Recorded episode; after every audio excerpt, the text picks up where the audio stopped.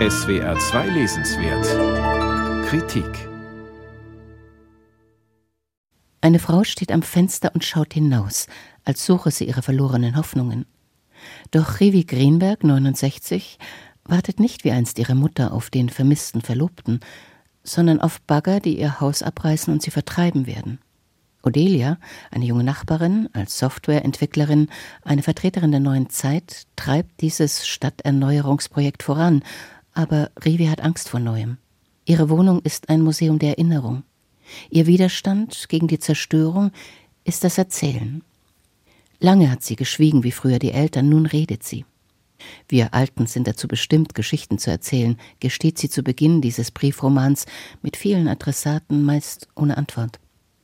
In flapsigen Monologen, in Mails und WhatsApp-Nachrichten, in den sechs Tagen und Nächten bis zum Abriss bilanziert Rivi Greenfeld die Tragödie ihres Lebens, aus Missbrauch, Demütigungen und Verletzungen, ihre Kindheit in Israel im Schatten des Holocaust mit den Eltern, die der Shoah entkommen waren, dem traumatisierten Vater, der zusehen musste, wie seine erste Familie ermordet wurde und der Rivi immer Resele nennt, wie seine tote erste Tochter. Mit der Mutter, die ein Leben lang um den Liebsten trauert, und mit Sonja, der Nachbarin mit dem Kinderwagen, die den Puppen darin die Augen aussticht, damit sie die Toten der Shoah nicht sehen. Schon mit einem solch eindringlichen Bild öffnet Lisidoron einen ganzen Kosmos an Schicksalen, Konflikten und Schmerz. Indem Rivi ihr Leben erzählt, entfaltet sie ein Panorama des modernen Israel und seiner widerstreitenden Kräfte von Siedlern, Orthodoxen und Liberalen, Juden, Arabern und Palästinensern. Es ist ein Bild von Rassismus und Gewalt, von der unantastbaren Armee, von Israels Besatzungs- und Siedlungspolitik und dem Glauben an einen starken Staat. Ein Bild von Misogynie und Generationskonflikten und vom Trauma des Holocaust. Ein Lebensthema Lesidorons, die in einer jiddisch sprechenden Gemeinde von Überlebenden in Tel Aviv aufwuchs und vor der Last der Vergangenheit in einen Kibbutz floh. Großer Gott, wusstest du, dass die Vergangenheit niemals aus und vorbei ist? fragt ihre Erzählerin Revi. Ihr Körper erinnert sich. Traumata werden genetisch vererbt. Nur nicht zu den Löwen, hatte Revis Vater beim Zoobesuch gesagt, aber sie blieb bei den Löwen und gemeint sind nicht nur Tiere. Löwen stehen für den Männlichkeitskult.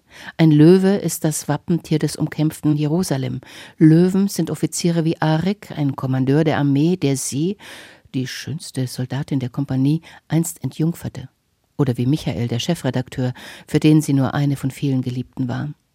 Schönheit ist ein Spielzeug für viele, erkennt sie und weiß, es ist nicht einfach, all diesen Erinnerungen standzuhalten. Bewundernswert, mit wie viel Lakonie und Selbstironie Lisidoron im Ton einer WhatsApp-Nachricht schwere Themen einfängt. Berührend, wie sie das Leben der einst berühmten und schönen, jetzt einsamen Rivi beschreibt, eine wahre Geschichte, die sich vor dem Hamas-Angriff im Oktober noch als MeToo-Geschichte las. Nun, mit dem neuen Krieg, bekommt die Lektüre eine zweite Tiefe. Heute wissen wir, die Armee, die im Roman noch als unbesiegbar gilt, ist verwundbar. Nicht nur Revis Haus wird zerstört, auch das Haus Israel. Das Land, das Schutz versprach, ist verletzlich und braucht selber Schutz. Aber worin besteht künftig Israels Rolle mit seiner diversen, polarisierten Gesellschaft, wenn nicht in seiner Funktion als Zuflucht für die Juden der Welt, fragt Lisidoron heute, und sucht einen Schutzschirm gemeinsamer Werte. Ihr Roman deutet Verständigung an. Rivi nähert sich der jungen Nachbarin Odelia, die sich als Enkelin der verwirrten Sonja erweist. Auch Sabres sind vom Holocaust gezeichnet, die in Israel geborenen, also auch Revi mit ihrer obsessiven Erinnerungsarbeit und die junge, selbstbewusste Odelia mit aller Ungewissheit des Aufbruchs. Zwei Frauen, zwei Generationen, die einen Weg in die Zukunft suchen. Nicht nur in Israel. Hochaktuell und unbedingt lesenswert. Nur nicht zu den Löwen von Lisidoron, übersetzt von Markus Lemke, erschien bei DTV für 23 Euro.